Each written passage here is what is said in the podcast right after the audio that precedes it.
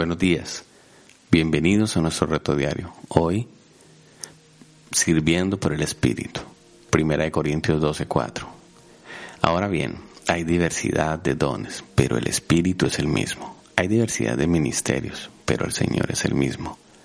Y hay diversidad de operaciones, pero Dios, que hace todas las cosas en todos, es el mismo. Pero ahora, a cada uno le es dada la manifestación del Espíritu Santo para aprovecho porque a este es dada por el Espíritu Santo palabra de sabiduría, a otro palabra de ciencia según la misma obra del Espíritu Santo, a otro fe por el mismo Espíritu y a otros dones de sanidades por el mismo Espíritu, a otro el hacer milagros, a otro profecía, a otro discernimiento de espíritus, a otro diversos géneros de lenguas y a otros interpretación de lenguas. Pero todas estas cosas las hace uno y el mismo Espíritu, repartiendo a cada uno en particular como Él quiere. Aunque podemos reunirnos en la iglesia cada semana, los cristianos no debemos permanecer dentro de sus cuatro paredes. Dios ha elegido trabajar por medio del cuerpo de creyentes para cumplir su misión del Evangelio aquí en la tierra. Para tomar prestada una metáfora bíblica, somos los trabajadores enviados a cultivar y cosechar sus campos.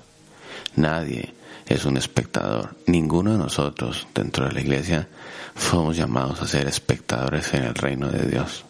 El Señor ha dotado a cada creyente con un don espiritual para ayudar en el trabajo de su reino. Estas no son capacidades naturales, no son cosas aprendidas sencillamente, sino que son producto, fruto del poder del Espíritu Santo que se manifiesta a través de nosotros. Una habilitación especial que nos ayuda a servir de acuerdo con el plan de Dios, no nuestro plan. El apóstol Pablo nos recuerda que somos hechura suya, creados en Cristo Jesús para buenas obras, los cuales Dios preparó de antemano para que anduviésemos en ellas. Efesios 2.10. Debemos recordar que el poder de Dios obra a través de nosotros y de sus dones en nosotros, por lo que no hay razón para rehuir las oportunidades que Él nos brinda, aunque parezcan amedrantadoras. No pase su vida sentado en el banco de la iglesia. Experimente el gozo de participar en el trabajo del reino de Dios. El Espíritu Santo le dará el poder de obedecer al Señor en cualquier función que Él le llame a empezar. Y arriesgate a servir por el Espíritu Santo. Oremos. Amado Padre Celestial, te damos gracias Señor por tu palabra. Tu palabra dice que hay diversidad de dones, ministerios, operaciones, manifestaciones, palabras de sabiduría, palabras de ciencia. Hay tantas cosas que nosotros podemos hacer, Señor.